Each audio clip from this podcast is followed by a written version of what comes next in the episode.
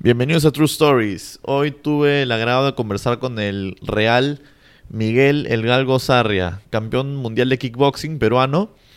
Hemos conversado un buen rato sobre temas de federaciones, deporte y todo lo que trata de peleas. Espero que lo disfruten.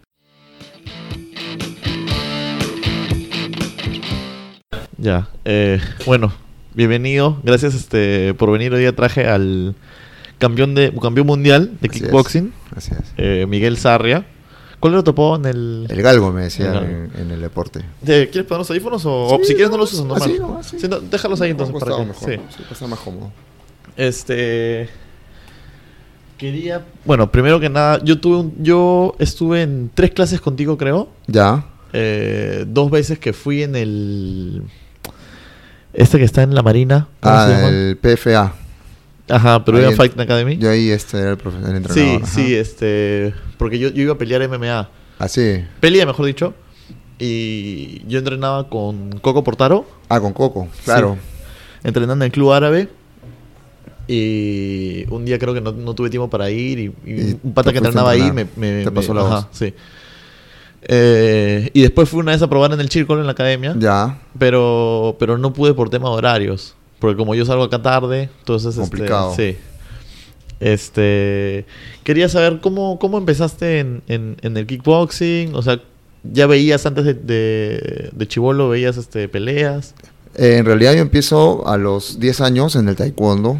Eh, bueno, empecé por un tema más de formación de mis papás. Mi papá eh, quería que yo crezca con esta formación marcial, ¿no? ¿Él hacía algo? Él hacía karate judo. Ya. Eh, y bueno, como parte de mi educación. Pero eh, empecé a destacar deportivamente. Y bueno, mi papá es una persona muy eh, estudiosa, una persona que siempre ha sido brillante en, en el tema intelectual. Y bueno, yo era promedio, ¿no? Pero siempre en deportes destaqué. Entonces eh, empecé a competir a los 15 años. Claro, no te gustaba estudiar mucho. Eh, Sí me gustaba, pero en realidad destacaba mucho más en el Ya, plano claro. deportivo, ¿no? Y a los 15 años empecé a competir, em, lo hice muy bien, tanto así que llegué a la preselección de taekwondo juvenil, después crecí y ahí conocí el kickboxing, ¿no? Y como que sentía que era un deporte mucho más duro. ¿Qué época era esta? 97, 96, Ahí estaba en el auge, me parece, Por ahí, más o menos. Sí, pero aquí en Perú eh, había federación ya desde el 93 Ya. y como que estaba saliendo mucho el tema amateur, ¿no? Entonces empecé a meterme en lo que es kickboxing eh, y en esa época era kickboxing Muay Thai en una misma federación. Empecé a hacer combates aquí amateur, eh, peleaba muy seguido porque habían campeonatos y en un día hacías a veces dos, tres peleas. Te podías meter en varias Claro, modalidades claro, de claro, kickboxing, ¿no? Y así empiezo pues con mi carrera sin querer queriendo, como dicen, pero menos mal las cosas empezaron a salirme bien. Eh, empecé a destacar cada vez más, llegué a una selección de kickboxing y luego ya, eh, bueno, más adelante ya empiezo a conseguir cosas importantes, eh, primero como amateur y después ya como profesional, ¿no? Y, y ya una vez que ya tenía una carrera consolidada, empiezo a buscar oportunidad, una oportunidad grande, ¿no? Y bueno, así es como increíblemente me pongo a pensar a veces, hacer una, un recuerdo de todo lo que he pasado y, y de verdad me pongo a pensar cómo he podido aguantar a veces cosas Claro. que no eran, que no eran concretas, irme a pelear al extranjero, que es complicado. Este, pelear, por ejemplo, para Fox, ¿no? El primer peruano en pelear para Fox Sports en el Luna Park con 9000 personas y yo la verdad no tenía mucha experiencia como profesional. Eh, y bueno, imagínate que te pongan en un evento televisado, o sea, era bastante presión que aguanta, aguanté en su momento y dentro de mi cabeza siempre estuvo pues eso, ¿no? De yo querer marcar un hito, ser historia en mi país, ¿no? Antes de... Quería llegar a ese tema, pero primero quería preguntarte, en el 93, 96, que más o menos tú, tú entras en el kickboxing, ¿cuánta gente había en el Perú haciéndolo? Sí, había gente, ¿ah? Porque ¿Sí? eh, la gente de Kung Fu, la gente de Karate, se metían a los campeonatos de la federación, ¿no? Y lo bacán era que en el- la federación era este que podías pelear en una en un día, podías hacer dos, tres, cuatro peleas, ¿no? Y generalmente yo, yo participaba en dos modalidades en esa época, que era full contact y low kick, ¿no? Eh, y bueno, así hacía en el día a veces tres peleas, a veces dos, a veces cuatro inclusive, ¿no? Este, y... O sea, la gente que venía de, de en tu caso, taekwondo, gente que venía de karate, ¿cómo hacían con, el- con la parte del boxeo, del kickboxing? Claro, cada, yo, por ejemplo, apenas empecé a hacer kickboxing, empecé a boxear, ¿no? Me metí a, a- a entrenar boxeo. eh, y bueno, empecé también a asimilar rápido, porque siempre he tenido quizás facilidad. y más que todo, más que facilidad, siempre he sido muy terco, ¿no? O sea, soy una persona de, cuando me meto a algo, me meto de, de lleno Claro, total. ¿no? claro, por ejemplo, claro. ahora con el tema de la escuela, este, yo ya tengo mi escuela. Eh, mi escuela tiene apenas dos años, ¿no? O sea, el antes de entrenar en el círculo, era entrenador de círculo, luego abrí mi propia escuela, que tiene dos años, y actualmente ya tengo más o menos, debo tener unos 20 peleadores, pero todos son recontra top, ¿no? Eh, tengo Ujú. dos firmados por Combate Américas, que es una de las empresas más grandes de MMA del mundo. Eh, tengo peleadores de kickboxing también eh, que pelean en eventos pues muy, muy grandes. Este año debo llevar a un para al WGP que se hace en Brasil. Y bueno, en eso estoy, ¿no? En dos años. Entonces, ¿por qué? Porque me metí de lleno al tema de los competidores, de entrenar, ¿no? Y como yo, yo he tenido mucha vivencia, quizás he vivido en varios países durante épocas, he aprendido mucho, un poco de cada, de cada tipo de entrenamiento, ¿no? México, por ejemplo, mm, aprendí mucho, Argentina, que estuve viviendo, aprendí mucho, eh, Tailandia, que estuve un tiempito también, aprendí mucho. Eh, y bueno, de distintos, de distintas escuelas eh, he aprendido bastante, ¿no? Cuando, cuando entrenabas, quiero lo que yo quiero hacer ahorita es como quiero ir de a poquitos para poder para que todos puedan escuchar el recorrido Claro. entero. Cuando entrenabas en, en los 90 sí tenían como que imagino yo que acá llegaban VHS, DVDs, Claro, no eh, en esa época veíamos el K1, ¿no? El K1 y comprábamos eh, las, las- las peleas de K1 Ujú. en polos azules. Había un solo lugar que vendían estos videos y no era tan sencillo de, de encontrar, ¿no? Pero cuando alguien encontraba los videos nos sentábamos a ver todos y era en VHS efectivamente. Claro, que ya eran peleas pasadas todavía. La- eh, claro, digamos que un par de años, algunos eran un año, un par de años atrás, ¿no? Y- Pero ya en esa época empezaba a ver que, que, por ejemplo, lo que yo hacía, que era el taekwondo, si era efectivo Claro. para el ring. Claro. En esa época no existía el MMA, o sea, no era algo que se vea comúnmente. Y por eso me dediqué al kickboxing, ¿no? Creo que si hubiese nacido en esta época, o si hubiese ten- tenido 20 años menos, definitivamente sería Era peleador de MMA. Claro, en esa época, en esa época recién Era lo más duro en esa época, ¿no? Lo más duro en esa época era el kickboxing, full contact. Eso era Claro, lo más duro. Como ¿no? te digo, estaba en su auge. Muchos de los peleadores conocidos del kickboxing se pasaron para el MMA Por después. supuesto. Algunos inclusive eran- fracasaron en el kickboxing y luego fueron Le fueron leyenda bien en en el, el- en el como, MMA. como Mirko Krokop, ¿no? Mirko Krokop, claro. Exacto. Bueno, sí, era bueno, ¿no? No era, no era tampoco un En que K1, fracasó. no. en K1 como que No, llegó a pasar alguna pero- etapa. Claro, pero en K1 no fue alguien que destacó para nada, ¿no? Claro. Pero en MMA sí Había un francés. Jerome Lebanner. Era gigante. Era enorme, claro. Gigante. Hay, una hay un video de él en un caballo, que el caballo parece un perrito. Un pony parece. ¿No? Yo he leído un libro. ¿Sabes quién es Mark Hunt? Claro, Mark Hunt, por supuesto. Yo leí el libro de. Sacó un libro él, pues. Mark Hunt, ah, sí, ya. Hace dos años lo habré a leído. El pata tuvo pues problemas desde, desde chiquito, el, pa- Claro. el papá le pegaba. En fin, entonces se metió en peleas. Literal dice que peleaba solo para. porque no tenía nada más que hacer. Y un entrenador lo agarró y le dijo, "Oye, ¿sabes que Tú tienes pegada, lo vio pelearse en la calle. Le dijo, "Oye, tú puedes pegar fuerte. O sea, ponte a entrenar, ¿me entiendes? ¿Jerome Lebanner o Mark Hunt? No, Mark Hunt. Entonces Mark Hunt este, comenzó a entrenar así, pero no le da... Era, era un, como que robaba carros, robaba gente, entonces como que estaba en otra. Un tipo, claro. Como que, por ejemplo, hay gente que cuenta que llegaban a un, a un evento de peleas y de la nada anunciaban al peleador y Mark Hunt se paraba, que estaba fumando, se subía al ring, Y entraba, peleaba. pegaba y noqueaba al pata. Y llegó pues a las, al, al K1 y fue creo que ha sido el único no europeo que ha campeonado el K1. Por pues. supuesto. Mark el- Hunt, mira, yo sé que Mark Hunt de repente tiene una vida disipada, pero para mí, eh, si lo vemos de, forma de, de la forma deportiva, él es un clásico, eh, una persona totalmente contraria a lo que a lo que podría ser un deportista, ¿no? Claro. Prim- Primero, él no es un atleta. Segundo, es pequeñísimo para el peso. Tercero, ha ganado el K1 en los pesos pesados, con lo cual es algo imposible. O algo muy difícil, ¿no? Jerome Levander nunca fue campeón. No, lo- él noqueó al Jerome Levander. Claro, lo noqueó, sí, exacto. sí, lo, sí, lo sí. durmió, lo durmió. ter- ter- o sea, literalmente lo durmió. Y Ron Levander es enorme, ¿no? Claro. Y Mark Hunt, además, a mis alumnos, por ejemplo, a los peleadores, yo les digo, ¿no? Este, la ciencia es, en este deporte, la ciencia es muy importante. Tienes que saber la periodización, tienes que saber cómo llevar un atleta.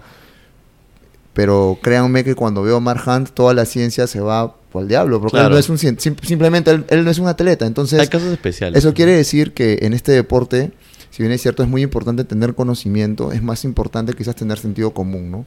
Mark no necesitaba entrenar, pues como entrena, o sea, si tú eres un noqueador y pegas, tienes un yunque en la mano, ¿para qué practicar tanto el tema físico? Más bien busca busca el momento preciso para noquear, para pegar. Una vez que tú lo tocas, encontrarte el espacio. Por supuesto, nada más. buscar el timing y la precisión. ¿Tú tenías este como que ídolos o...? Claro, varios. Eh, Ernesto Just, por ejemplo, me encantaba cómo peleaba. Eh, de Surinam, creo, ¿no? Holandés. Claro, holandés de Surinam, exacto. Pero mi ídolo máximo era Andy Sauer, ¿no? Tuve la suerte de estar en un seminario con y hacer algunos entrenamientos con André Manart, que es su entrenador.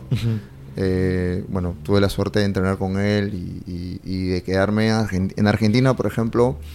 Ellos tuvieron la suerte de llevar a Rob Kaman, que es una leyenda, y a André Manart, que es considerado el mejor entrenador del mundo. André Manart ha sido entrenador de Peter Arts, entrenador de Andy Sauer, entrenador de, este, de, em, de Rob Kaman. Entonces, eh, el estilo de, Argentina cuando llegó André Manart cambió mucho y ahora es una potencia, ¿no? O sea, como que él, él se quedó vivir en Argentina. Se quedó, em, si no me equivoco, eh, se quedó tres meses y André oh. Manart fue, se quedaba un mes, luego se iba, regresaba por ahí. Le gustó mucho cómo lo trataron. Claro, como para cambiar todo un estilo. Exacto, porque Argentina ahora está en un muy buen nivel en lo que es kickboxing, ¿no? Eh, acá en Perú teníamos, tenemos muy buen nivel, pero lastimosamente no son muchas las escuelas porque como la Federación de Kickboxing estuvo muerta por, durante muchos años, muchos de los kickboxers y entrenadores de kickboxing se pasaron a Muay Thai, que ahora está muy bien organizado acá en Perú.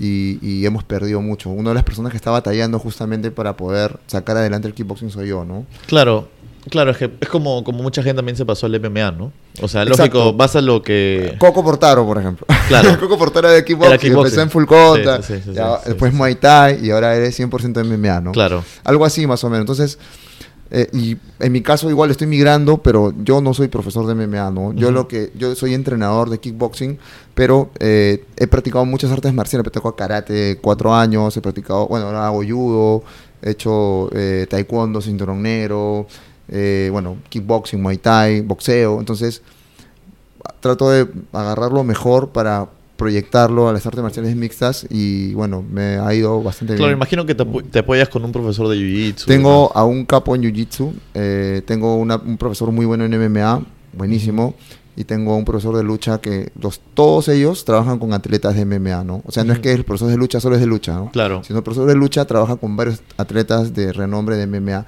El de Jiu-Jitsu eh, también, ¿no? Es competidor de Jiu-Jitsu y para MMA, ¿no?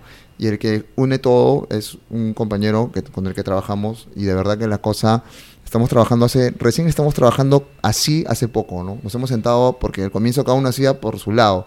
Lo que pasa es que mi escuela en realidad era de kickboxing. Yo no quería meter otro deporte, pero llegaron tantos peleadores de MMA que dije, o sea, tengo que, o hago dos cosas, o simplemente no agarro MMA y digo, sabes que no es mi rubro, búsquense otro entrenador que los ayude. Yo los ayudo en todo lo que es striking.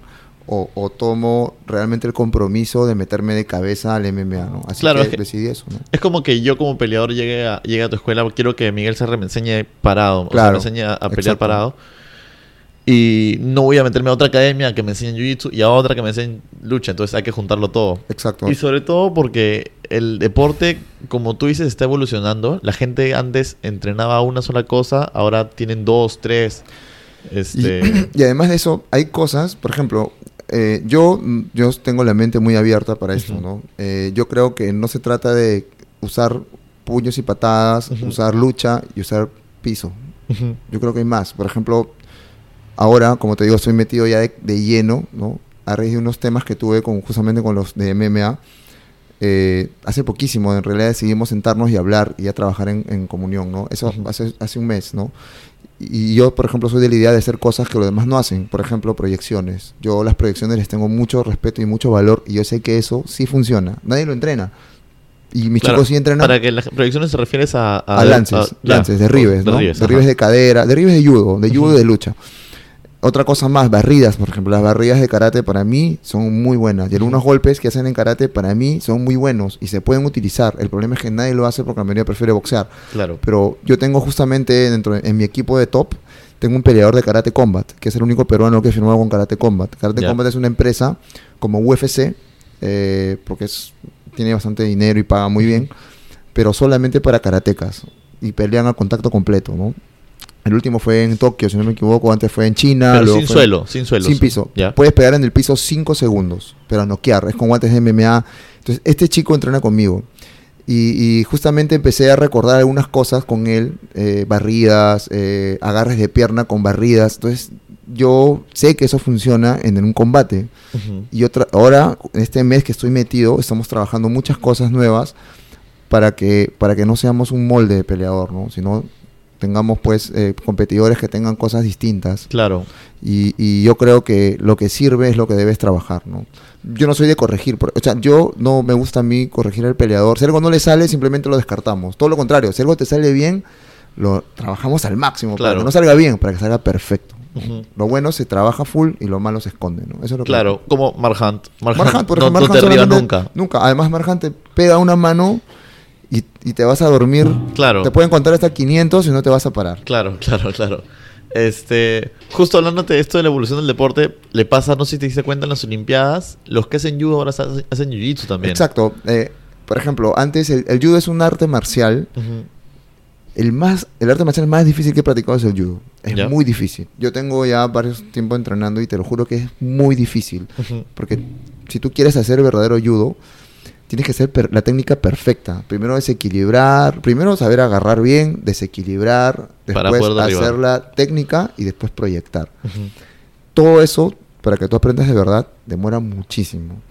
Y justamente cuando se volvió un deporte, evolucionó, Ujú. entre comillas, porque para mí involucionó. Pero bueno, ¿por qué? Porque ahora la gente ya no lo hace de manera, de, de manera artística, sino lo hace con fuerza. Pasa- trabajas pesas Claro. y en lugar de desequilibrar usando la técnica, ¡mm! jalas. Entonces, si tú eres más fuerte, jalas mejor, desequilibras mejor, ¡mm! con fuerza puedes lanzar. Eso creo que ha pasado en, en todos, en, En- todos los deportes. En todos los deportes que se han vuelto, en todas las artes marciales que se han vuelto deportes, se ha tratado de, eh, se ha tratado de, de ver un sistema en el cual ganes, ¿no es Claro. cierto? Porque ese es el objetivo de un deporte, ganar. Claro. En taekwondo, por ejemplo, ha pasado, ¿no?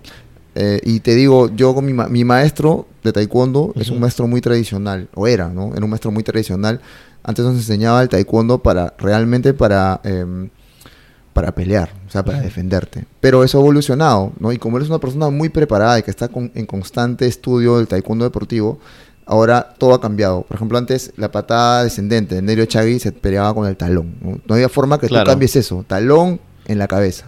Ahora Que eso la que, se, cambiado. la que se levanta como La que se levanta la pierna, baja. exacto. Talón con toda la pierna extendida lo más alto que puedas Ajá. y bajas como si hubieses un hacha. Eso ha cambiado. Ahora es eh, la patada es con la planta y es cortita. ¡Pac! ¿Por qué? Porque Para es salir igual- rápido. Claro, ganas velocidad y al caerte en la cara es conteo inmediatamente y puntaje. Entonces, Claro, la otra vale igual que esta que es mucho más veloz. claro. Y a la hora de puntuar en un deporte gana el que hace más puntos. Claro, Entonces, claro, ha involucionado desde mi punto de vista, ¿no? Obviamente yo con él todavía entrenamos la parte marcial, ¿no? Del taekwondo, pero eh, también conoce esa parte. Yo he visto en eso, por ejemplo, ¿no? Las cosas que no sirven se descartan. Sin embargo, el arte marcial así pierde esencia, ¿no? Pierde mucha esencia. Por eso Claro, es muy que importante. depende de cómo lo quieras, este, como dices tú, entrenarlo, pues, ¿no? Si es, Exacto. si es para competencia hay que ir por lo óptimo. Claro, ¿Cuál es el, el, el kickboxing nace en Japón? Japón, exacto. Y los holandeses lo, lo El perfeccionan. kickboxing nace en Japón eh, y, bueno, por el karate, ¿no? Eh, ya que eh, hubo una pelea entre Japón y, y Tailandia y, bueno, los japoneses vieron que el Muay Thai era un, era un deporte duro y decidieron cambiar, eh, crear su propio deporte y por un tema más, eh, en realidad, por un tema comercial, cambiaron el nombre, ¿no? Kickboxing lo pusieron. Y, y- Claro, es que ayuda a que, a que entre sea al más mercado fácil. americano también. Exacto, sí. exacto, sea más fácil de identificar. El tema es que eh, un japonés viaja a Holanda, Ujú. a como- me parece que dar un seminario, y se queda en Holanda y empieza a difundir por allá el deporte del kickboxing. Los japoneses son personas muy metódicas, ¿no? Entonces ellos lo que hacen es investigar qué es lo que le falta al tailandés para poder ganar. O sea, cómo le pueden ganar a alguien que, que pega muy fuerte, que es muy duro. Empiezan a, a cambiar, a trabajar mucho boxeo, por ejemplo. Se dan cuenta que lo- los boxeo de- el boxeo del Muay Thai no es bueno. No, o sea, es un- es tirar golpes nada más. En cambio, el boxeo clásico occidental es muy bueno. Entonces empiezan a trabajar mucho boxeo. Y los holandeses ni qué decir, ¿no? O sea, los holandeses son su técnica, ellos allá evolucionan aún más porque su técnica era boxeo. Tanto así que en un tiempo, este, cuando Holanda va a Tailandia, los holandeses, kickboxer, porque no eran Thai boxer, eran de kickboxing, arrasan Tailandia. Ramón Deckers no era de Muay Thai, No, era de pues, claro, kickboxing. Ramón 100%. Deckers vivió tiempazo en Tailandia. Claro, pero él era, él era de kickboxing. Sus Claro, paradas, claro, claro, sus claro, golpes, claro. sus combinaciones, kickboxer. Yo Él siempre, no yo siempre vi más óptimo el kickboxing que el Muay Thai, pero a la gente le gusta entrenar Muay Thai, pero por lo que escuchan. O sea, Claro, en la película Kickboxer, Kickboxer, justamente este, ja- ja- marcó un hito, ¿no? Pero yo creo que ambas son ambas son efectivas, Ujú. pero desde mi punto de vista eh, la- el deporte más fluido es el kickboxing, porque yo creo que kickboxing lo puede entender un boxeador, lo puede entender un karate. Tú ves una pelea de kickboxing, un boxeador se va a dar cuenta quién ganó, un, un karateca, Claro. uno de kung fu. El muay thai es totalmente distinto. El real muay thai tiene ciertas reglas, eh, ciertas cosas que la gente normal no va a entender, ¿no? Por ejemplo, pasan por encima de las sogas cuando entran al ring. Entonces todo el mundo dice, pero ¿por qué hacen eso? Se pueden caer, ¿no? Todo eso tiene un significado. Caminan alrededor, alrededor del el ring. ritual. Exacto. Y eso sin contar a la hora de pelear, ¿no? Que en Tailandia, por ejemplo, cuando tú haces un combate, siempre el quinto round vale más. El que gana el quinto round gana la pelea, por ejemplo. Dice que, por ejemplo, no puedes retroceder. No puedes retroceder. eh, en el primer round no puedes meter los codos y las rodillas. eh, en el primer round generalmente sales a, a jugar, a jugar con el rival, a tocar, ¿no? Esas cosas, por ejemplo, el verdadero Muay Thai, el que hace Muay Thai en Tailandia las entiende, pero el que no hace, el que hace Muay Thai en Occidente no las entiende, ¿no? Por eso cuando los tailandeses pelean con los, con los, eh, los faran o los extranjeros, eh, como que les, cambian el ritmo, porque el extranjero sale de frente a pelear, en cambio el tailandés sale a calentar el primer round, a jugar, a marcar puntitos, el segundo igual, sale como el tercero y empiezan a pegarse, y el cuarto también, y el quinto es el que más vale. Pero ese, ese tipo de lenguaje que no existe en realidad, sino que es parte Claro. de la tradición, no lo ve un, un occidental, ¿no? Hay un montón de cosas, por ejemplo, el tema del puntaje, qué es lo que se puntúa, qué es lo que no se puntúa. El boxeo, por ejemplo, no cuenta tanto a menos que haga daño, dicen. Otros dicen que sí cuenta. En- ahora que se ha creado una organización amateur, porque el Muay Thai en realidad es un deporte profesional. Luego ha pasado a ser un deporte amateur, a diferencia de muchos otros Claro, deportes. los deportes ¿no? empiezan al revés. ¿no? Exacto. Sí. ¿Por qué? Porque el Muay Thai es en realidad es un espectáculo, ¿no? es una tradición, es una cultura. En cambio, el kickboxing es distinto, ¿no? El kickboxing es más simple. No sé tantos problemas del primer round. No, el kickboxing tú sales y te pegas desde el comienzo hasta el final. Y el que pega más y hace más daño es el que gana. Claro, occidental. Ox- Totalmente occidental, Ajá, exacto. sí. ¿no? Exacto. ¿Has escuchado el Lead Way? Claro, el Sí. parte que se hace El sin- sin birmano. guantes, claro. El Sí, birmano eh, que permite golpes de cabeza. Golpes de No por tiene supuesto, guantes. No tiene guantes. El campeón, por ejemplo, es un canadiense. El campeón, el, el rey del Leadway es un canadiense, no es un, no es un birmano. ¿Ah, sí? Era un birmano, eh, Tun Tun Min era el campeón. Pero este, este eh, canadiense es una bestia realmente, es un animal. Le va ganando, me parece, tres veces a, a Tun Tun Min. Pero será tema, o sea, no solo por, por técnica, sino en el caso de, de Birmania, es un país pobre, podría ir por alimentación y preparación.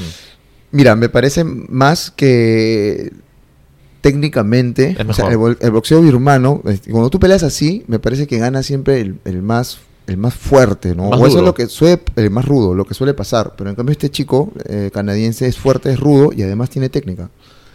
Tiene muy buena técnica. ¿no? Y por eso gana, arrasa. Él es en, en, en ese país es un dios, es, es Claro. Ramón Deckers, pero de, de esta Claro, época. claro, ¿no? claro, O sea, claro, claro. es el dios, pero inclusive Ramón Deckers ha sido noqueado en algún momento en Tailandia. Claro, ha peleado, ha perdido. Él sí. no ha sido noqueado nunca. O sea, él creo que no, creo que está invicto o ha perdido poquísimas peleas. Porque en realidad, es más, en el headway tú solamente puedes ganar si noqueas. Si tú llegas a los tres rounds y ninguno fue noqueado, ¿Empate? empate. Si te noquean, tienes un tiempo para recuperarte. O sea, te noquean, viene tu entrenador, te despierta, y si tú te despiertas en un lapso de tiempo, sigues peleando. Puedes seguir peleando. Claro, Es brutal, ¿no? O sea, es muy fuerte. claro, claro, claro. te- eh, eh, ahora, por ejemplo, salió el, el boxeo a puño limpio, que es otro Ha- espectáculo. Ha abierto una, una federación, sí. Y hay otro deporte que es eh, el Muay Thai con vendas, que es otro deporte más que Que también. es como, el- como el de Kickboxer. Claro, exacto. como en la- película, Y, sí. y bueno, hay tantas cosas que se están creando a raíz justamente. a- eso me parece que ha sido a raíz de eh, eh, la revolución que causó el MMA, el MMA, ¿no? La gente ve pues que la gente de MMA, el, el MMA es un deporte que está pegando mucho y ha revolucionado eh, el deporte de contacto, ¿no? Entonces todos están tratando de meter algo nuevo para tratar de quitarle un poco de... Claro. El MMA ahorita se está Se está comiendo las, Todo, los demás. inclusive el deportes, boxeo. sí, O sea, sí. ¿quién ve boxeo? La gente mayor. Yo veo boxeo, Yo pero también. solo peleas no veo todos los sábados. Exacto. Yo veo boxeo, pero si pelea, no sé, mira, es más, ya están retirados. O sea, si pelea Coto, pelea Márquez, pelea Paqueado, pelea de repente Canelo, puedo ver. Ujú. Golovkin, no sé. No sé si tuviste la de Tyson Fury contra Deontay Wilder. Por ejemplo, no vi esa pelea. Esa fue buenísima. Ya. Esa sí, esa sí fue. Pero claro, te- yo esperé tiempo sin ver boxeo Exacto. para ver esa pelea. Ya, pero por ejemplo, me dicen boxeo los sábados. Mm, sí, Ah, claro. O sea, no la hago, no, la hago de verdad. Porque a veces ponen paquetazos a pelear y veo peleas es- aburridísimas, sí. títulos del mundo aburridos.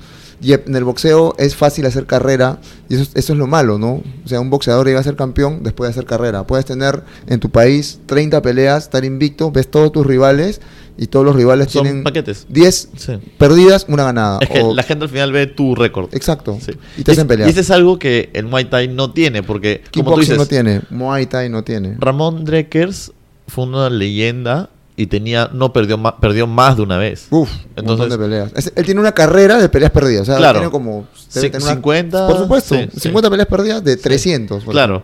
Entonces, el tema es que allá en, en, en, en- bueno, en el caso de Tailandia o en el caso del kickboxing no se fijan mucho en perdiste una vez, no, no importa, o sea, vuelve a competir, ¿me entiendes? Acá en, no, no acá, ¿no? Pero como que en el, El boxeo. en el occidental, porque en el MMA también, ves un récord con cuatro o cinco perdidas y dices, ah, ese, ese es malo. Ya, pero ¿por qué? Porque hay plata. claro. Cuando hay plata, cuando hay mucha plata, ya la cosa empieza a cambiar. ¿me entiendes? Yo tengo, por ejemplo, yo soy, un, yo soy un empresario de boxeo. Tengo un boxeador bueno. Y digo, si luego pelear ahora con un boxeador duro y pierde, ya no va a venir nadie a verlo. claro. Entonces mejor lo hago ganar, lo hago ganar, lo hago ganar. Ya, en unas 10 peleas ya está para el título del mundo. Claro. Porque va a sumar los puntos suficientes. Va a ganar 10 peleas por nocaut. Ya voy a poder entrar al ranking mundial. Y luego buscar un título mundial o un título importante. ¿no? Claro, claro. Eso, eso es lo que hacen. Y eso es, o sea, es un este. Eligen, pues, ¿no? Exacto, o sea, exacto. Por eso cuando un boxeador bueno reta a otro boxeador el otro, el otro se hace el huevón, dice como que no, como que. O sea, intentan de alguna manera sacar del- del- de la ecuación esa pelea para poder Exacto. tener más peleas fáciles. Y aparte, este, cuando un boxeador llega a pelear con otro boxeador importante, es una super pelea, ¿no? Hay mucho de Claro. por medio. Todos ganan. O sea, si yo formo un campeón y viene otro campeón y los hago pelear, gana los dos boxeadores, los dos promotores, el organizador, la gente, porque hay un peleón, todo el mundo gana. Entonces prefieren esperar eso, ¿no? Y, y- y en realidad, no. Además, ahora se han creado, pues, mira, eh, Welter, por ejemplo. Campeón Welter. Antes era campeón Welter. Era Welter, Welter Junior, Y Super, Super Welter. Welter, sí. Y además tienes campeón eh, Plata, que es menos de 21 años. eh, campeón del mundo latino, que es otro campeón. tiene. Interino. Entonces, imagínate, tienes cuatro campeones del mundo del mismo peso. Y sin contar que los pesos ahora están divididos Claro, en tres. Cualquier excusa para poder este. Campeón. Sí. Entonces, es verdad, sí se difunde más el boxeo, pero también pierde, pues. Pierde cre- no, como que. No cre- yo no creo que eso- es como que pierde, pierde la, la, pierde la esencia de lo que emoción. era. Pierde emoción. Claro, es un boxeo descafeinado. Como ahora la gente dice, no, que él es campeón en tres divisiones. Sí, pero Welter Junior, Welter y Super Welter, que antes era un son- solo campeón. Exacto, ¿entiendes? era un solo campeón. es distinto ¿no? ser Welter mediano y Exacto, crucero. ¿no? Exacto, Sí, exacto, pues. ¿no? Este, Eso. ¿Por qué el, el boxeo genera más dinero que las demás organizaciones? Porque Es simple, porque el boxeo tiene más de 100 años. Entonces, al tener más de 100 años, eh, lleva mucha ventaja en cuanto, por ejemplo, a sistema de entrenamiento, ¿no? Número uno. Eh, número dos, lleva amplia ventaja en cuanto a organización. Número tres, en cuanto a eh, protocolo para hacer un evento, ¿no? Supongamos, eh, si el boxeo nunca llegaba a Tailandia, los tailandeses seguirían entrenando, ni siquiera conocerían los sacos de repente, golpearían árboles, bananos. golpearían bananos, entrarían sin guantes, este, no tendrían ningún ningún estilo para usar las manos, tirarían golpes nada más. Pero el boxeo al crearse hace 100 años ha evolucionado, imagínate cuántos años tiene, ¿no? De, de- de como deporte o como actividad. Entonces eso ha generado una serie de cosas en base a error, acierto, ¿no? O sea, por ejemplo, antes eran antes el boxeo eran rounds indefinidos. Empezó a morir gente y dijeron, no hay que cortar los rounds. 15 rounds. Empezó a morir, seguía morir- muriendo gente y dijeron, no, hay que bajar a 12 rounds para Claro. el título mundial. Y hay que empezar a arranquear a los chicos desde los 4 rounds. 4, 6, 8, 10. Claro, que sea gradual. Exacto. ¿Por qué? Porque si no, tú metes un boxeador nuevo a pelear y se puede morir. ¿Qué más? Antes, por ejemplo, la gente para llegar al peso se deshidrataba. se, se dieron cuenta que al deshidratarse, el cerebro se deshidrata. Y el cerebro se golpea contra las paredes y mueres por eso. O sea, Claro. mueres por la deshidratación, pero porque tu cerebro se quedó sin agua y al golpearse genera coágulos. Claro, porque para esto el, el corte de peso era el mismo día de la pelea. Exacto. Ahora, eso dijeron no. O sea, a- las comisiones, eh, por ejemplo, la Comisión de California te pide que cierta can- tú puedes, tú te pesas una categoría, puedes bajar tanto y puedes rebotar tanto. También no puedes rebotar más de este peso. Entonces, de esa manera, la gente ya sabe que si no es de la categoría, simplemente no pelea. No Entonces, en examen de orina para ver cuánto te has deshidratado, si has tomado diuréticos. Los esteroides igual, ¿no? Antes no había ningún control de, de este de doping y con el tiempo se dieron cuenta que el doping generaba que el deportista pues tenga un porcentaje mínimo que lo hacía ganar siempre. Entonces dijeron, bueno, hay que hacer las cosas justas, estos son los, lo, lo que, esto es lo ilegal.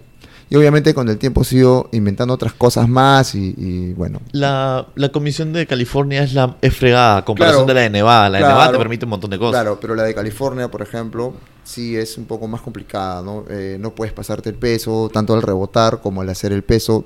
El día que eh, te, te- primero ven en cuánto llegas tú. Por ejemplo, llegas en llegas a- el- al viaje y llegas en 70 kilos Ujú. y peleas en 6, 7, por ejemplo. Ya no hay Ujú. problema, son 3 kilos. No puedes, pero más de 4, Claro. más de Claro. 5, ni hablar, no peleas. Y si bajas esos 3 kilos y rebotas, ponte 10 kilos, no, no peleas. Eso es antinatural. Tiene Claro. que ser todo igual. Puedes rebotar como máximo 4 kilos, 5 kilos. No sé. Bueno, Cuando yo peleé acá me hicieron bajar hasta los 6-1. Yo estaba en 6-8. Este, y un día antes estaba en 6-6. ya, yo bajé, yo bajé 5 kilos de un día para otro. Porque yo, yo no, no me di, no hice el corte de agua. Me, me olvidé. Ya, Entonces, pero, mal, estuvo mal. O claro, sea, es más, el corte de agua está prohibido. O sea, el corte de agua en sí realmente no está bien. Eso pasa cuando no hay una comisión detrás. Claro. Por ejemplo, yo hice pelear a Marlon ahora en Combate Américas en Estados Unidos y la comisión de California fue la que nos revisó. Pero el Comba- Combate Américas es una organización para Latinoamérica. O, o no, No, no ah, es- mundial, sí. ah, ya, creí que era, creí que era No, no, latinoamericana. Es, es el dueño de Combate Américas es uno de los fundadores de UFC. ya, claro, sí sabía. sí. Y ellos quieren ellos quieren repetir lo que pasó con el boxeo. Eso es lo que yo pienso como idea personal, ¿no? En el boxeo antes solamente estaba la AMB, solo existía en el mundo la AMB. ¿No fue la WBC? No, Ah. AMB fue primero. Y la AMB tenía campeones americanos, irlandeses, ingleses. Y, Ya. por ahí, y, am- y a- y de esos países, ¿no? Poquísimos campeones latinos. Creo que ni tenía.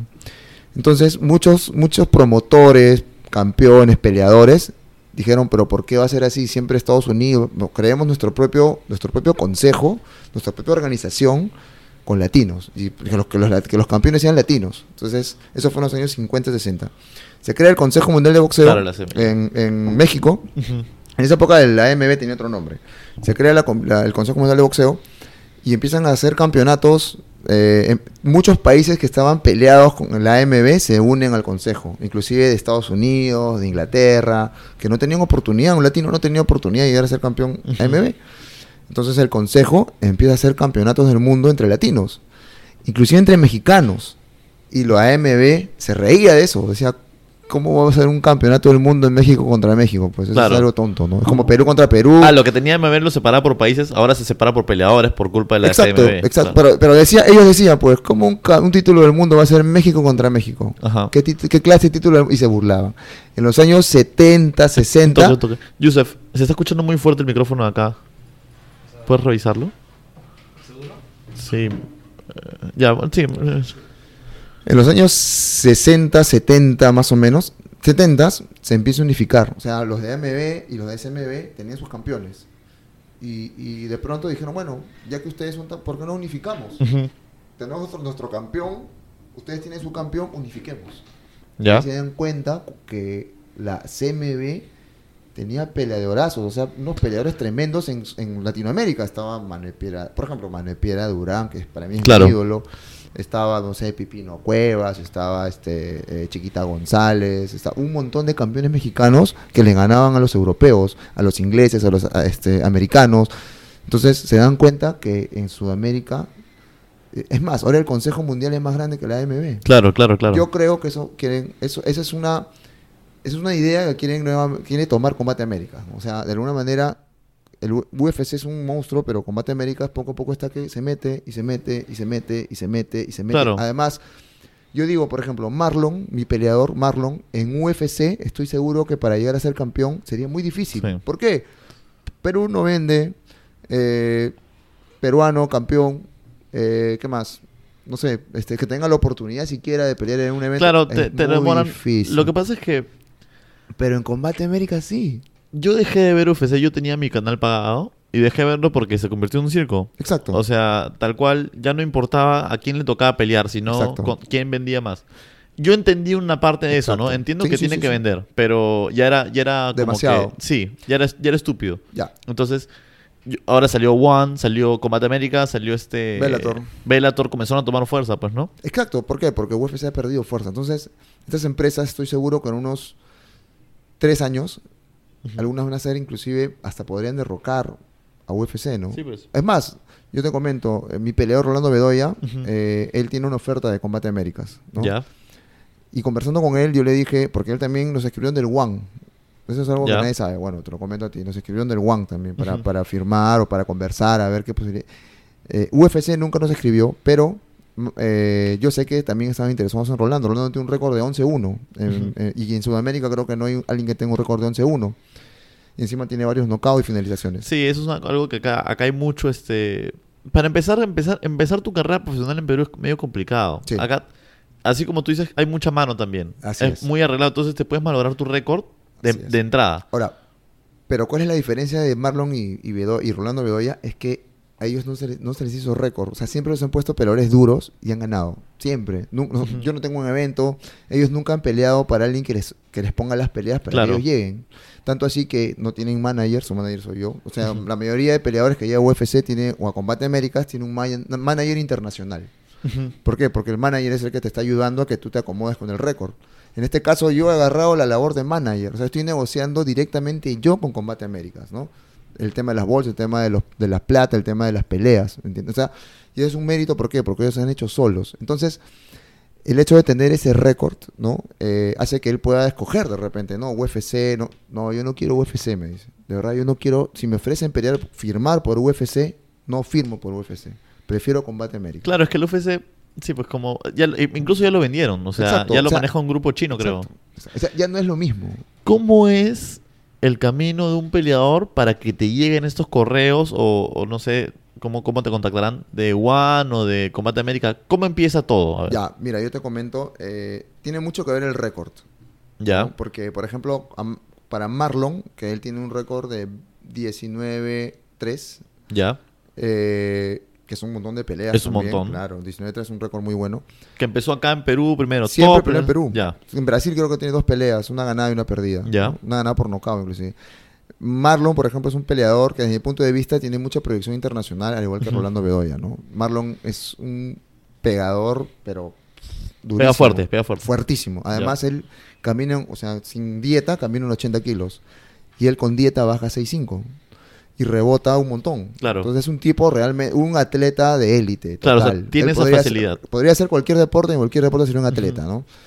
Eh, luego de hacer el récord o de ganar esas peleas, empezaron a llegar ofertas. Se contactaban con él.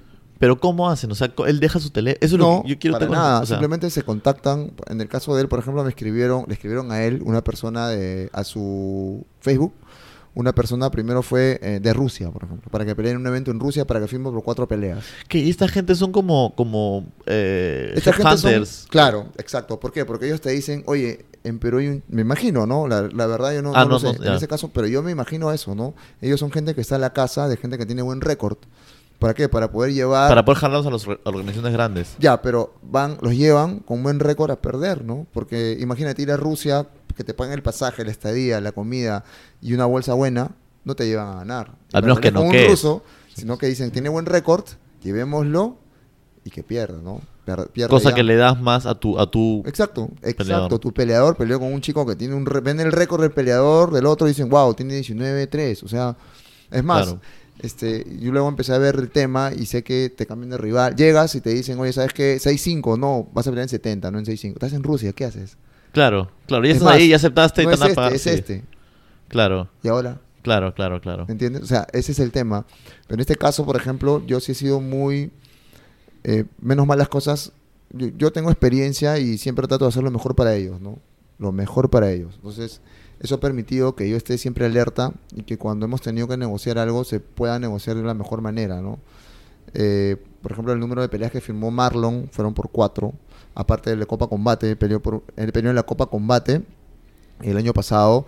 eh, el campeón se llevaba 100 mil dólares, ¿no? Además de una copa valorizada en 100 mil dólares, o sea, eran 200 mil dólares. Y eh, yo hice que él firmara no solamente por la Copa Combate, sino por cuatro peleas. O sea, aparte de la Copa. Así La es. Copa Combate es como, era como un torneo de varios días o de Exacto, uno solo. no, un solo día peleabas con, eran ocho peleadores de distintos países, Estados Unidos, México, Colombia, Chile, Perú, eh, Argentina, España y no me acuerdo qué O sea, te más. tocaban tres peleas Exacto, en una noche. en un día. Puta madre, La primera ya. pelea eh, nos tocó con el campeón, justamente, que, que ganó la Copa Combate, ¿no? Y la pelea estuvo muy ajustada, pedimos revancha. Eh, Marlon, para mí, ganó la pelea, ¿no? Ganó el combate, sin embargo, perdió. Y este chico fue el que ganó en la segunda por nocaut y la tercera por nocaut. Y fue campeón de la Copa Combate. O sea, ese chico, ah, con Marlon, no, Marlon lo, lo- desde mi punto de vista, Marlon lo dominó todo el tiempo, ¿no? Lo boxeó, lo luchó, lo hizo muy bien, pero nos dieron perdedor. Este chico gana, pasa a la segunda fase y en la segunda fase gana por nocaut. Pasa la tercera y la tercera gana por recontra nocaut. O sea, lo destroza el otro chico, ¿no? Imagínate, o sea, es, un- es fuertísimo. Claro, claro. Un Y, buen peleador. Claro, entonces, desde ese día, la imagen de Marlon creció mucho en Combate América. Dijeron, wow, es el único peleador que, bueno, perdió, pero le aguantó la pelea totalmente. Es más, muchos lo vieron ganar a Marlon. Entonces, eh, ahora que va a ser Combate Américas en Perú, pongamos a Marlon de estelar. ¿no? Claro, entonces, para, para, para recapitular, entonces a él lo contactan primero por la Copa. eh, eh, Claro, la Copa Combate. Ellos estaban analizando, eh, ah, bueno, en el caso de Marlon, por ejemplo, para Combate Américas, ellos estaban analizando peleadores de Perú para la Copa Combate. Hicieron Ya. un casting. Claro, porque buscaban diferentes países. Exacto. Hicieron un casting abierto en ese caso, ¿no? Ya. En el caso de Marlon fue un casting abierto. ¿Dónde fue eso? Acá en Lima fue. Ah, traen toda una delegación. Uf, vienen, ponte, viene una delegación. Ahora para el combate América que va a haber, van a traer gente, van a traer jueces de Estados Unidos, van a traer una comisión, no creo que de Brasil o de Estados Claro. Unidos. Vienen con un montón de cosas, ¿no? Eh, bueno, llegaron aquí, hicieron el casting y hubieron pues un montón de peleadores de MMA, ¿no? De, Claro, de- lógico. de- con- reconocidos. Claro, cualquiera va a probarse. Exacto. Pues, sí. Y el que quedó fue Marlon, ¿no? Se Claro. contactaron conmigo, Marlon le dijo, ¿quién es tu manager? Mi manager, mi Miguel Sarria. Pum, le dio el número y se contactaron conmigo. Entonces empezamos a negociar el tema de Marlon para la Copa Combate, ¿no? Tanto la- el sueldo como las peleas que... Porque no solamente queríamos firmar por la Copa Combate, sino que darnos unas peleas, ¿no? Y menos mal se llegó a un acuerdo, se firmó. Claro, lograste eso. Por Exacto. supuesto. Y en el caso de Bedoya también logré meterlo a Combate Américas, ¿no? Lo propuse, mandé el, mandé el récord de, de que tienen Sherdog y les interesó de inmediato, ¿no? Y lo mejor es que son agentes libres, o sea, no están amarrados a ningún manager. El manager soy yo y obviamente yo siempre busco lo mejor para ellos, ¿no? Antes Claro. de ganar yo, que ganen ellos, porque esos chicos, yo me identifico con ellos. Claro, lógico, peleador lógico, lógico, lógico. Y, por ejemplo, ¿cuánto gana un peleador acá en Perú? ¿Cuánto, Uno- cuánto pagan por una pelea de MMA? Te pagan 800 soles en un buen evento, ¿no? Y, a veces- y te pagan con entradas encima, o sea, tú tienes que vender las entradas. La Claro. mayoría de veces, ¿no? O te pagan Claro, la mitad de y- entradas y meten plata, 500 soles. Y un, un peleador campeón buen, bien pagado pueden pagarte 2.500 dólares, 2.000 dólares. Acá. Acá. Oh, Así es. Claro, es que Eso también depende de quién sea tu manager, ¿no? Porque Claro. yo he cerrado peleas para estos chicos por 3.000 dólares, 2.000 dólares. Claro. Pero, como te digo, depende de quién sea, porque obviamente el, el- el organizador va siempre a buscar, pues, no ganar, obvio. Exacto. Pero, en cambio, en un evento gigante como Combate Américas o UFC, ellos ya tienen. Ahí es difícil negociar eso porque ya tienen Un cuánto le va. Claro, ¿sabes qué? Este es el presupuesto. No sé, 10 mil dólares es el presupuesto. Entonces tú ves la plata de 10 mil dólares. Wow, ya, perfecto. Ahora, cuando ya eres una estrella o empiezas a ganar y realmente ya ven que tú firmas un contrato, por ejemplo, por cuatro peleas. En la primera te pagan 5 mil, si ganas te pagan 10 mil, si ganas te pagan 12 mil, si ganas te pagan 15 mil. Se acabó tu contrato y ganaste las cuatro. Entonces, obviamente, de inmediato la misma empresa te va a decir, ¿sabes qué? Renegociemos. Ahora te pago por cada pelea 20 mil. Claro. Las cuatro. Listo. Y si gana las cuatro, wow, ya es un campeón. Ya, te hacemos pelear, gana una más, te hacemos pelear por el título y además te vamos a pagar, no sé, 100 mil. Ya, listo. Claro. Entonces tú ya empiezas a negociar porque ya tienes con qué, pero al comienzo Claro. te ofrecen una cantidad. Claro, que es lo, es lo lógico, ¿no? Y el entrenamiento es caro, no es... O sea, el, el entrenar en un, en un gimnasio eso es lo barato, ¿no? Por decir así, pagas tu mensualidad, entrenas ahí, pero ya después tienes que comenzar a la suplementación, tienes que comenzar a... Claro, eh, mira, en realidad yo considero que un peleador sí se puede entrenar acá en Perú, siempre y cuando se trabaje de una manera muy ordenada y muy profesional. ¿no? Depende del entrenador y el, el peleador mismo. En- Exacto. En, ellos está. Exacto, pero por ejemplo, yo no trabajo solo, ¿no? Marlon tiene un preparador físico, Marlon tiene un nutricionista, Claro. que es el doctor Hinojosa. Eh, entonces, de esa manera, yo... mm, Antes era así, antiguamente si el entrenador se encargaba de todo. Yo sé de todo, o sea, es un poco de preparación física, un poco de nutrición. Lógico. Pero yo no soy el capo. O sea, No el capo es eh, nutrición Hinojosa. ¿Sabes qué? Va a ser donde Rubén Hinojosa. Entonces me lo llevo donde Rubén, hablo con Rubén y empieza con Rubén. Claro, tú sabes lo suficiente como para poder empezar con un peleador. Exacto, pero una llevarlo hasta cierto nivel. de ahí tiene que comenzar a ¿Sabes su qué? Ya sí. estás en otro nivel, ahora tienes Sí. que ver un preparador físico. Yo, yo conozco también quiénes son, quién es bueno y quién se acomoda, sobre todo, porque preparación física hay distintas escuelas, ¿no? Distintas maneras de, hacer, de preparar un peleador. Y en base a eso se trabaja, ¿no? O sea, la clásica, por ejemplo, es hacer pesas, dividir el trabajo en tres. Eh, gimnasio. ¿no? Gimnasio de pesas, doyo y campo. Entonces tú divides en tres partes el trabajo. ¿Cómo es campo? Campo es correr. O sea, por ejemplo, trabajo ya de eh, eh, velocidad, piques, por ejemplo, este, eh, ¿me entiendes? Es, es, es Claro. esto- dividir el trabajo en tres, en tres partes, ¿no? Que ese es el trabajo clásico. El- ahora eso ha evolucionado. Lo que hacías antes, por ejemplo, para hacer un entrenamiento completo, tendrías que hacer tres cosas. Por ejemplo, 5 de la mañana, te tocaba ese día eh, potencia aeróbica, por ejemplo. Tú te ibas a- al Galvez Chipoco a hacer potencia aeróbica, que es correr a toda velocidad durante el tiempo que vas a pelear. Tres minutos, perfecto. Tres minutos, toda velocidad, todo lo que Claro, puedas. ah, Descansas el- un el- minuto, el- exacto, el cardio, ¿no? En la mañana. Terminas entrenamiento, comes, a dormir, te levantas a las 3 y te vas a hacer, eh, no sé, eh, doyo. Te toca hacer doyo, técnica, técnica, técnica. técnica. Terminas y ya sería absurdo hacer pesas. Al día Claro. siguiente tienes que hacer pesas, ¿no? O depende de qué te to- Por eso es muy importante la periodización, ¿no? Claro. No lo es todo, pero es muy importante para tener una guía. Ahora el trabajo ha cambiado. Está el, fun- el entrenamiento funcional, por ejemplo. Eso lo reduce en un solo entrenamiento. Claro. En un solo el- entrenamiento y encima a veces el entrenamiento se periodiza de tal manera que ese entrenamiento 20 minutos. En 20 minutos ya estás. Ya no necesitas hacer todo eso. Pero eso funciona en algunos, en otros no. Depende del metabolismo, En otros no. Depende de muchas cosas. En el caso de Marlon, por ejemplo, él funciona con el entrenamiento clásico. Ya. Por eso tiene tanta pegada. O sea, ese chico pega como alguien que pesara 100 kilos. Y pega muy fuerte, ¿no?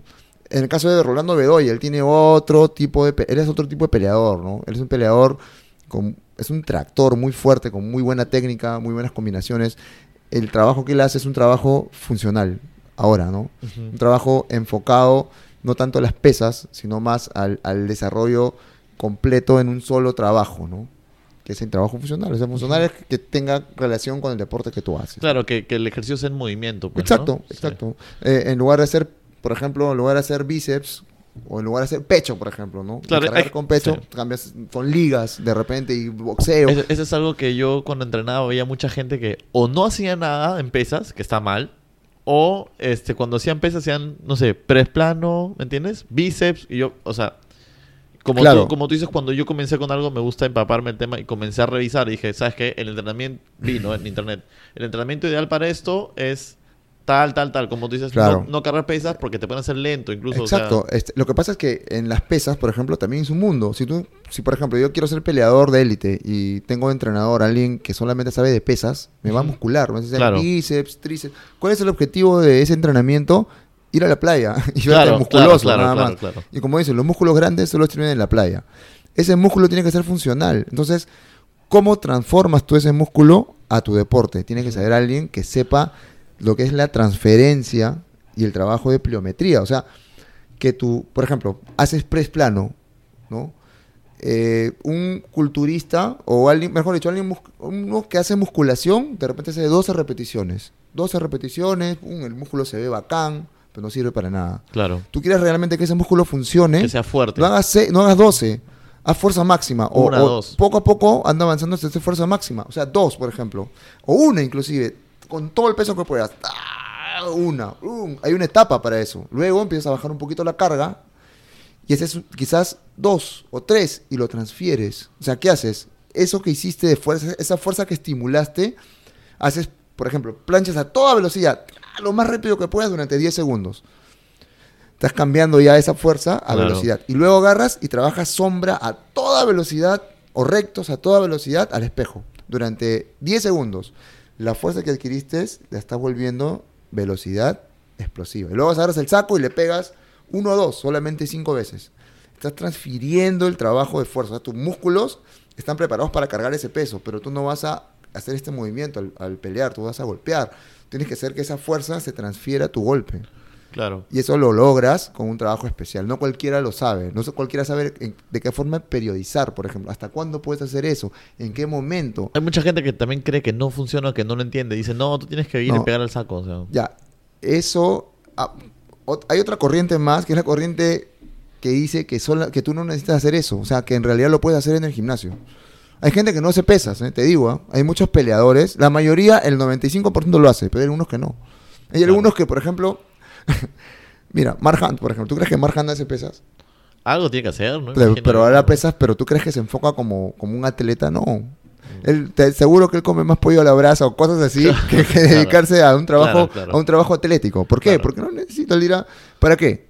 Si yo lo toco, donde lo toque, lo voy a dormir. Mejor, en lugar de prepararme haciendo pesas y toda esa vaina, ¿qué es lo que me va a servir a mí? Es prol. El, y aparte, claro, el sprawl, que sí lo voy a tener que hacer. Pero ¿qué más? La precisión. Entonces trabajo todo lo que es precisión. Timing, precisión, timing, precisión, timing, precisión. Claro. ¿Qué quiero decir con timing? El momento exacto. ¿Y quiero decir con precisión?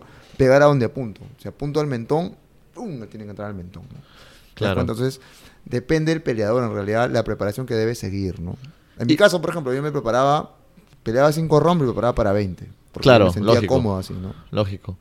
Y por ejemplo, cuando una vez que ya te contactan para el tema de, de los peleadores, este, eh, cómo se combate Américas, yo imagino que ya es más fácil, o One, ya es más fácil volver a mandar a otros, a otros, eh, otros peleadores que tengas, imagino, ¿no?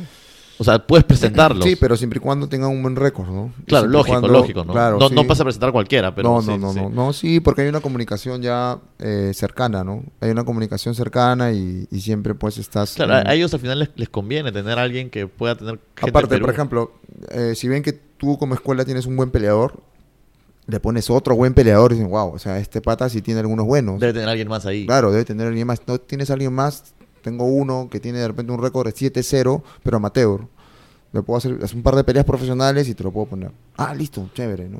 ¿Me entiendes? O sea, Claro. más o menos así. Claro, y eso es bueno también mantener un poco de paciencia, ¿no? Para que, Sí, para que claro, el salto, porque claro. si no, el salto profesional no es, no es fácil. No, para nada. Además, ahora en realidad los eventos, eh, tú para. Bueno, aunque quizás suene feo, ¿no? Muchas veces para arranquear un peleador debes tener un evento, ¿no? Si no tienes un evento, es complicado porque te pueden robar la- Hay muchas cosas que pueden pasar, ¿no? Eso es acá, Acá, exacto. Acá y en todos lados, te digo, ¿ah? ¿sí? Es que ya, ya entró el tema, pues, de, de ser un deporte en el que hay plata. Y cuando hay un deporte que hay plata hay intereses. Y cuando hay intereses empiezan a haber cosas que, que quizás no se deberían ver, ¿no? No se Claro, claro, claro, claro. En tu caso, ¿cómo se contactaron contigo? ¿Cómo funciona el tema de las, este, de las, de las federaciones para el kickboxing? Bueno, la, eh, eso fue un tema, porque la federación quedó acéfala hace unos años, o sea, quedó sin presidente. El presidente cometió una serie de cosas terribles y lo sacaron. ¿Qué es la WKC? No, no, no. te- Me refiero a la Federación de Kickboxing, ¿no? la Federación Peruana de Kickboxing. Ah, ya, ya, ya. Eh, el, eh, por eso es que el kickboxing amateur desaparece muchos años, ¿no?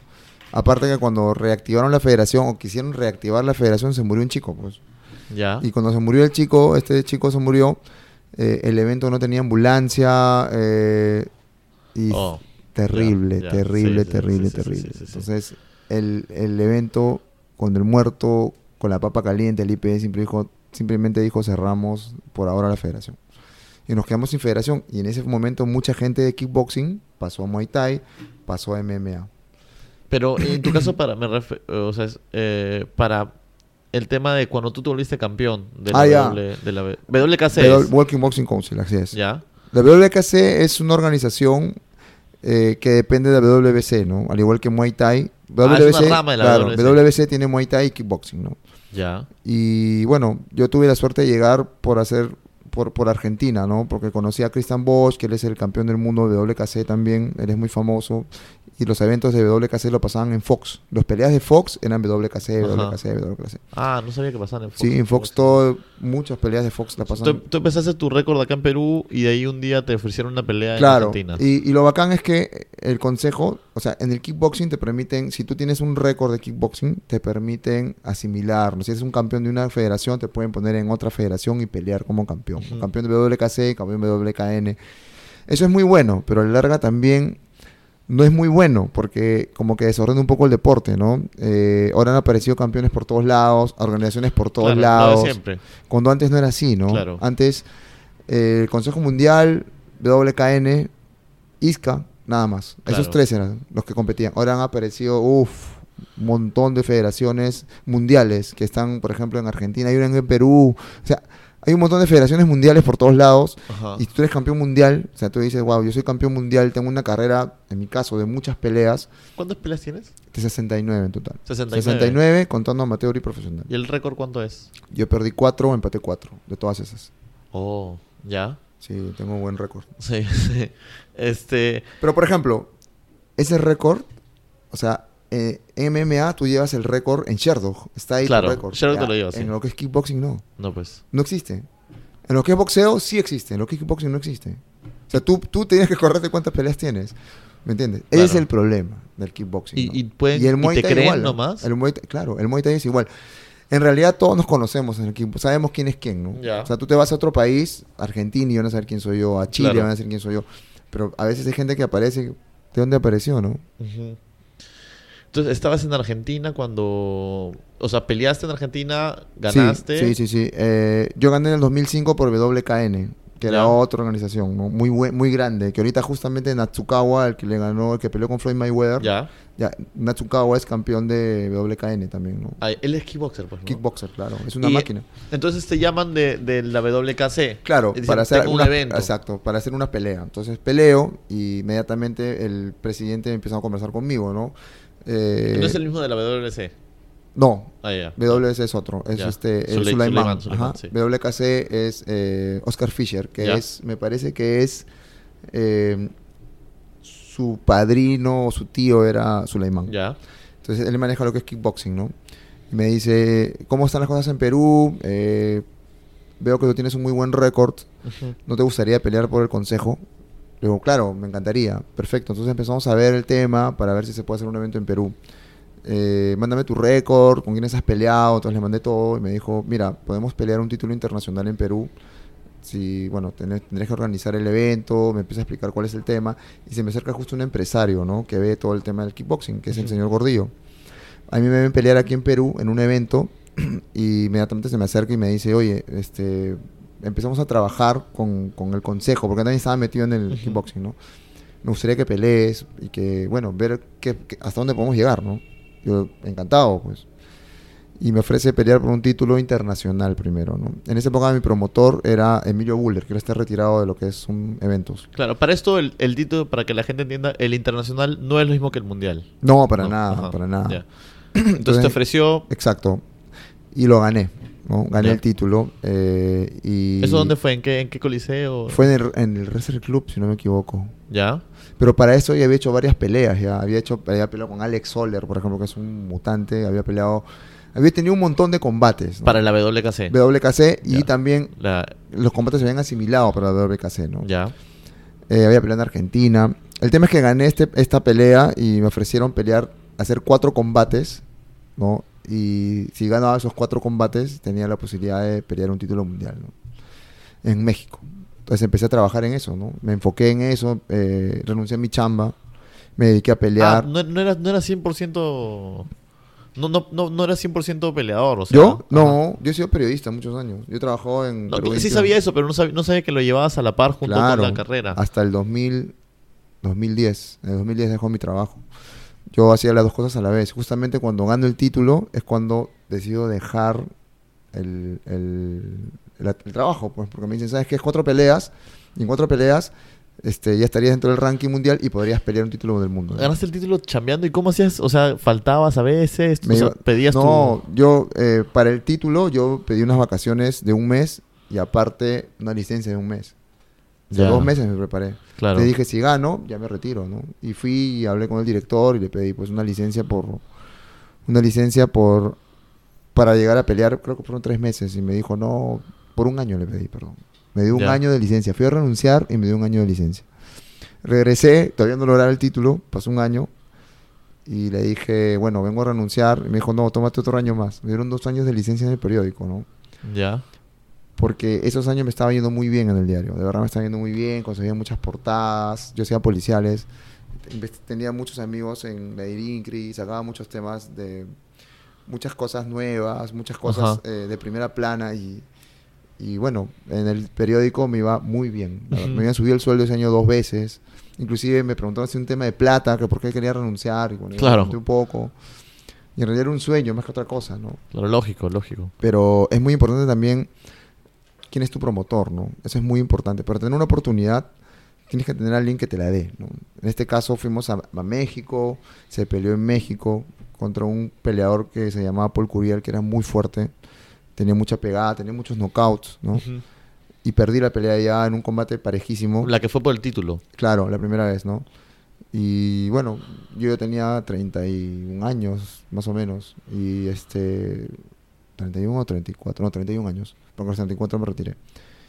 Y cuando me dieron perdedor, para mí fue pues terrible. Porque, Claro, se te cae el mundo. ah, claro, ya tenía 34 años, yo había renunciado a mi chamba. Nunca más iba a tener una oportunidad, un título. Y encima me habían hecho un cortezazo en la cara enorme. eh, y sa- botaba sangre. Y, Para esto no, no se acepta codo en kickboxing. no, no, no. Entonces, ¿cómo Me fue eso? rompieron la ¿Cómo? cara de un, de un, no sé, un derechazo, un cabezazo, no sé, porque también eran unos cabezazos. Ya. Pero sí, eh, sí cuando, cuando estaba en el segundo round, en el tercer round, porque me pararon el sangrado en la esquina, este, veo un montón de sangre. Entonces yo dije, ya lo, ya lo abrí, ya lo rompí, decía, ¿no? Y de pronto, este, veía dónde lo había roto para darle No había nada. Y sangre, y sangre, y total algo así, y era en mi cara, ¿no? Que me había abierto acá un, un corte. Es más, me querían meter puntos. En la no me- nariz, yo para no que me sepa la dejé. gente que Yo no escucha me la dejé que me cosan, ¿no? Ajá. Porque yo sé que tengo buena cicatriz- cicatrización y no Claro. casi marca, ¿no? Claro, no, no, ni se nota, ¿no? Acá también tengo un corte que acá sí se nota un poquito más. Y ya pues, entonces, este, bueno, así fue, ¿no? Y gracias a Dios, pues pude, pude lograr este título. No, pero, no, pero primero perdiste, me contó. Claro, perdí, Ajá, ¿no? y- Ah, bueno, Va, va. Ahí ya, no, está bien para. perdí, pero como te digo, es muy importante tener un buen promotor. Claro, claro. Gordillo es un, es un, es bien, o sea, no se le escapa a uno, ¿no? Claro. La pelea había sido muy pareja, en realidad. Yo me sentí ganador, inclusive. Y cuando terminó la pelea, este, dijeron, bueno, el nuevo campeón del mundo, eh, Paul Curiel. Entonces yo me quedé así. Y Gordillo agarró el micrófono y dijo, muy bien, felicitaciones al campeón, bien ganado. Cuando dijo eso, yo dije, ¿qué? Pero si yo le he ganado, no lo podía creer que mi promotor Claro. diga eso. Y me agarra así y me dijo, tú tranquilo nomás. Este, damos una, una felicitación muy grande de todo el pueblo peruano para Paul Curiel, tremendo campeón, extraordinario, de verdad le has ganado a nuestro campeón. Pero nosotros sabemos cómo es la garra y la fuerza y la valentía mexicana, así que sabemos que no vas a tener ningún problema ahí en, ir- en que tu primera defensa sea en el Perú. Y toda la gente empezó a presionar. "Ah, que sea, que sí, sí, sí, sí. Y Paul Curiel no tuvo nada más que aceptar. Claro, ¿qué ¿no? va a hacer, pues? Claro, inmediatamente se firmó todo, papel. ¿Cómo, ¿Cómo es en eso? Porque siempre he escuchado la, la revancha se firmó inmediata. Llevan la- el, el contrato por si acaso. En ese momento nos sentamos, nos sentamos a hablar, a ver todos los términos del contrato. No, no, no, en ese momento se hace todo, ¿no? Antes de viajar, porque viajamos al día siguiente. Claro, lógico. Y ya pues quedó así, este, y bueno, yo ya seguí peleando para el consejo, para Gordillo. eh, Ah, espera, vino para acá Perú. Claro, Y acá, le acá gané, ya ganaste. así, le Ya, gané ahora sí, este. Claro, ¿dónde fue la pelea? En el? Wrestle Club. Ya también, ya. Inclusive eh, hubo una pelea previa, el título, si no me equivoco, en la que, por ejemplo, no yo fui a la pelea estelar, de preliminar mío estuvo Valentina, que ahora es campeona de UFC, Claro. Antonina, que es campeona también. Ah, pelearon en la, Claro, en la, la, misma, la en la misma velada. Yo, soy, yo fui la estelar, o sea, yo fui la estelar y ellas fueron las que, las que cerraron antes de mí, ¿no? Claro, ellos son Thai, pero. Pelearon un montón de campeones. Peleó el Escorpión de MMA, peleó Sol Pilote en esa época en su mejor momento. Pelearon Claro. un montón y la estelar fui yo. Y ese evento revolucionó, ¿por qué? Porque no podían creer que en el estadio habían fácil 3.500 personas. Fácil, fácil, fácil, fácil. 3.500 personas. O sea, llevó tanta gente ese evento cuando yo gané el título, el primer título, Claro. que era increíble ver tanta gente, ¿no? En un evento de kickboxing, de hubo kickboxing y MMA. Claro. No hubo Muay Thai, kickboxing y MMA. ¿Y, Entonces, al- y a la hora que peleas, cuando hay tanta gente, ¿te ayuda o te.? en realidad, primero lo que era una motivación pasó a ser una presión, ¿no? Había Claro. bastante presión. eh, y bueno, siempre pues hay gente que habla mal, gente que dice no, que porque él, que no se lo merece, que ya está Esa, esa es la viejo". típica, sí. Como dicen, cuando hablan, cuando uno logra algo, siempre va a haber gente que hable mal y hable bien. Claro. Yo no- nunca he escuchado a nadie, ¿no? Y yo siempre así, yo, yo- ¿por qué? Porque siempre mi, lo que he logrado ha sido por mí, o sea, un sueño personal. Yo nunca lo he hecho para hacerme famoso, ni para, ni siquiera pedir mis laureles, por ejemplo, ¿no? Muchos me decían, pide tus laureles, pide tus laureles. Es más, el IPD me dio, un, me dio una cantidad de dinero que nunca fui a reclamar, porque me la dio después de que había logrado el campeonato, ¿no? Claro, la, la idea es que me lo des antes. pues, ¿no? Exacto. Sí. Yo, yo, yo le pedí un dinero antes, ¿no? Eh, y me, le mandé por una carta al IPD porque necesitaba para mi preparación. Realmente necesitaba un dinero para mi preparación. Eh, y menos mal, el señor Gordillo cubrió todo. O sea, me dijo, ¿cuánto necesitas? Tanto, me tengo que ir a, entrenar a tal lugar, a tal país. Perfecto, anda, pa, acá está. Listo. Mm. El IPD, gané el campeonato y recién me llega la carta de respuesta diciendo, señor Sarrea, ya está su dinero, pase usted. Nunca fui a reclamar eso. Claro, por como, como ¿no? tú dices, hay mucha gente que habla mal cuando uno logra algo y, y los que no hablan mal intentan subirse al bote. Exacto. ¿Me No, sinceramente, ese dinero nunca lo cobré. Nunca Claro, lo cobré. lógico. Este, y eso no es todo, ¿no? Muchos me preguntaban, ¿cuándo pides tus laureles? Yo decía, ¿pero por qué yo tengo que pedir mis laureles? A mí Claro. lo tendrían que dar sin que yo me un dedo. O sea, si yo he logrado algo para el país y si no me lo quieren dar, no me interesa. Claro. Porque yo no voy a mover un dedo porque no lo he hecho para ganar un laurel. Yo lo he hecho por, por ti, yo lo he hecho por mí, así como lo que hago en MMA, ¿no? O sea, lo que yo trato de que los chicos, de que mis peleadores estén tranquilos, que, eh, que se concentren, que ganen sus combates, no lo hago por el dinero, o sea, en absoluto. El dinero es lo último para mí. Primero es mi trabajo, es hacer lo que amo, ¿no? Al final el dinero es un es el es el es el fin de un trabajo bien hecho. Exacto. o sea, Como digo, yo cuando, o sea, si uno quiere dinero, ganar dinero, primero tienes que enfocarte en la excelencia, ¿no? En dar todo de ti. En ser siempre, primero como dice, primero es el deber para tener un derecho. Estos chicos que trabajan conmigo, todos los, todos los chicos que trabajan conmigo, hay mucha gente que raja también, que dice, por ejemplo, sí que es fácil porque ya estaban hechos, ya habían ganado, que pero yo no los he llamado nunca. Esos chicos han venido a mí solos y se han quedado conmigo porque ven que realmente a mí me interesan ellos como seres humanos. Y Además me interesan como seres humanos. O sea, jamás negociaría algo a sus espaldas, jamás recibiría dinero a sus espaldas, jamás malograría su carrera para ello ganar algo. O sea, jamás lo haría, ¿no? Entonces digo, eso ha hecho que ellos de alguna manera se queden conmigo. Aparte ven que, se, se que bueno, modestia aparte, ¿no? Me capacito mucho, eh, conozco el tema, siempre saco cara por ellos. eh, a veces he tenido que salir a aclarar cosas públicamente cuando a mí no me gusta entrar en polémicas y lo hago ¿por qué? porque digo no él no puede hacerlo porque, Mejor que lo hagas porque tú él que lo peleador yo sí. pongo la yo doy la cara y no tengo Claro, ningún problema no claro. que me chanquen a mí total yo ya peleé ya estoy viejo ya me retiré que me chanquen no tengo ningún claro, problema Claro. yo estoy ya curtido pero ellos que no los toquen porque ellos todavía son chicos que están que están en proyección y, y no tienen por qué por qué ser afectados no Claro, podría cambiar de alguna manera también su su, su ánimo Ajá. y una serie de cosas ¿para qué? Después de que campeonaste eh, la segunda, o sea, después de que te volviste campeón, ¿cuántas más peleas cuántas peleas más hiciste? Y- Hice una, dos, tres, cuatro peleas más, cinco peleas más. ¿Ya? ¿Perdiste el Eh, título o no?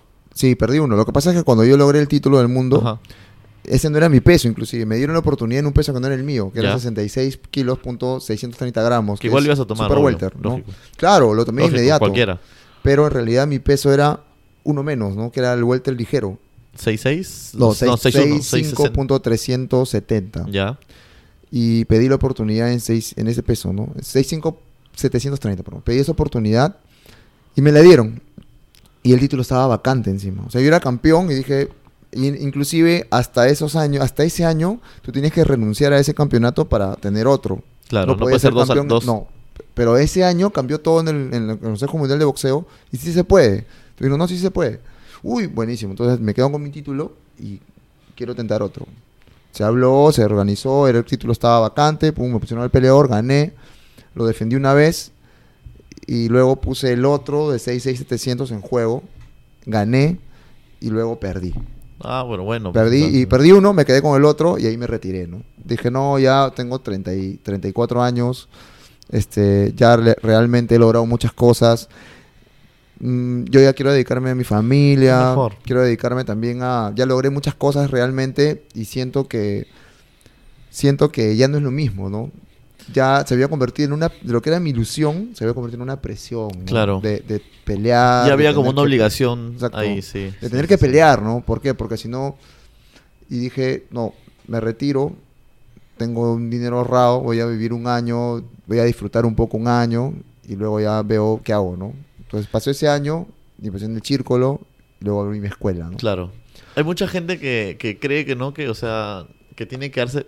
Bueno, en el caso hay muchos peleadores que se van de largo con su carrera y está y mal. o terminas sea. dando pena, como Mayorga, por ejemplo, lo acaban de noquear, ¿no? Mayorga tiene 45 años. Mayorga, el boxeador. El boxeador, lo Sí. acaban de noquear un debutante, ¿no? Entonces, imagínate llegar a ese nivel cuando tú realmente ya, no, ya, eres- ya, ¿Sabes- ya llegaste a lo máximo. ¿para ¿Sabes quién es una buen, un buen ejemplo? Marvin Hagler.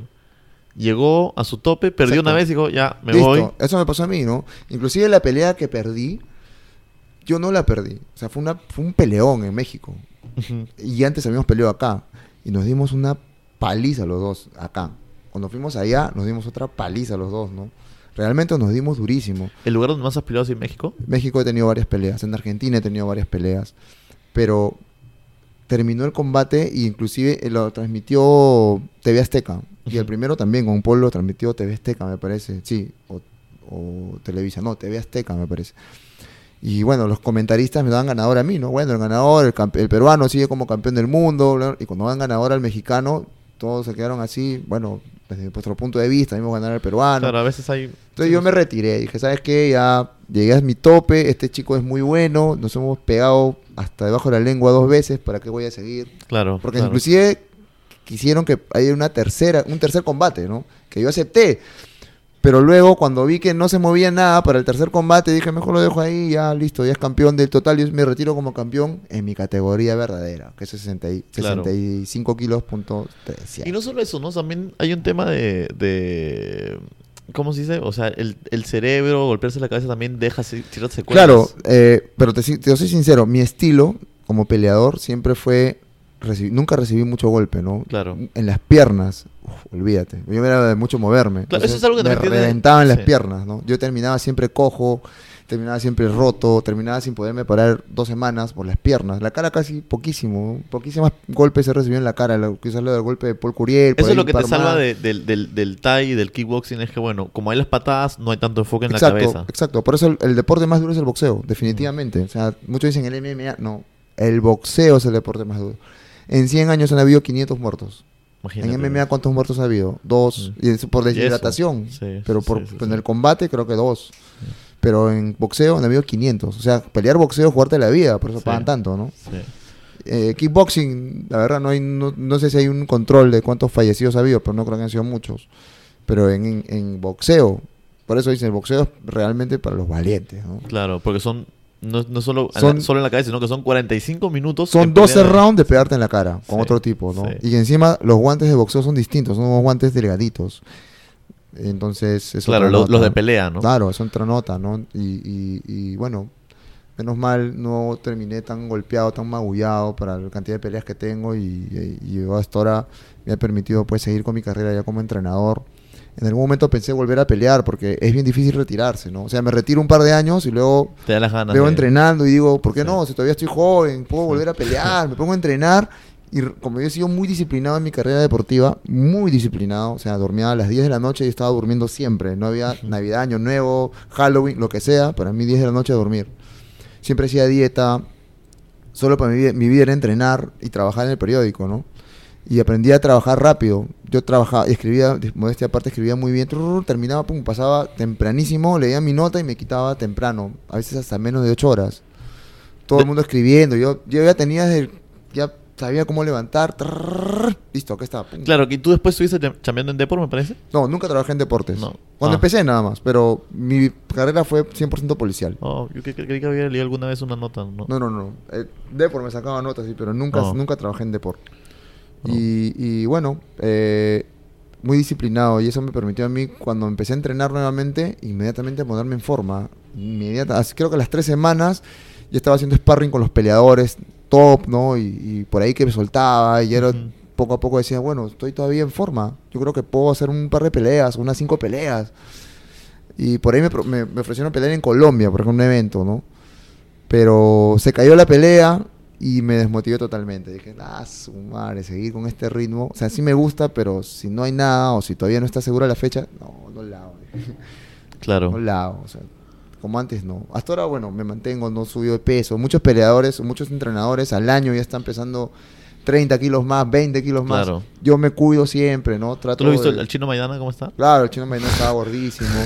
es que son tantos, tantos años de privarte de tantas cosas Que que, obviamente cuando, te retiras pasan dos cosas. O te quedas con esa vida, que quizás me pasó a mí, porque igual como sano, duermo temprano, o trato de dormir temprano, no tomo, no fumo, o todo lo contrario, ¿no? Claro, te desbandas. Te desbandas totalmente, ¿no? Sí. Eso puede pasar. Y en un mes, dos meses, tres meses subes pues 15 kilos, ¿no? Claro. Ese Ya pues, tema. este, de verdad muchas gracias por No, por venir. favor. ¿no? Te pasaste, de verdad. Eh, me ha gustado mucho porque a mí me gusta mucho hablar de peleas, de verdad. Entonces, este, no, no siempre encuentras a alguien que, que sepa del tema, o sea, que puedas conversarle y, y de técnica, de todo. Entonces, este, de verdad, muchas gracias por venir, te pasaste, profe. No, excelente. Gracias por invitarme más bien y espero pronto estar nuevamente por aquí. Ya, perfecto, gracias. Chao, chao. Chao.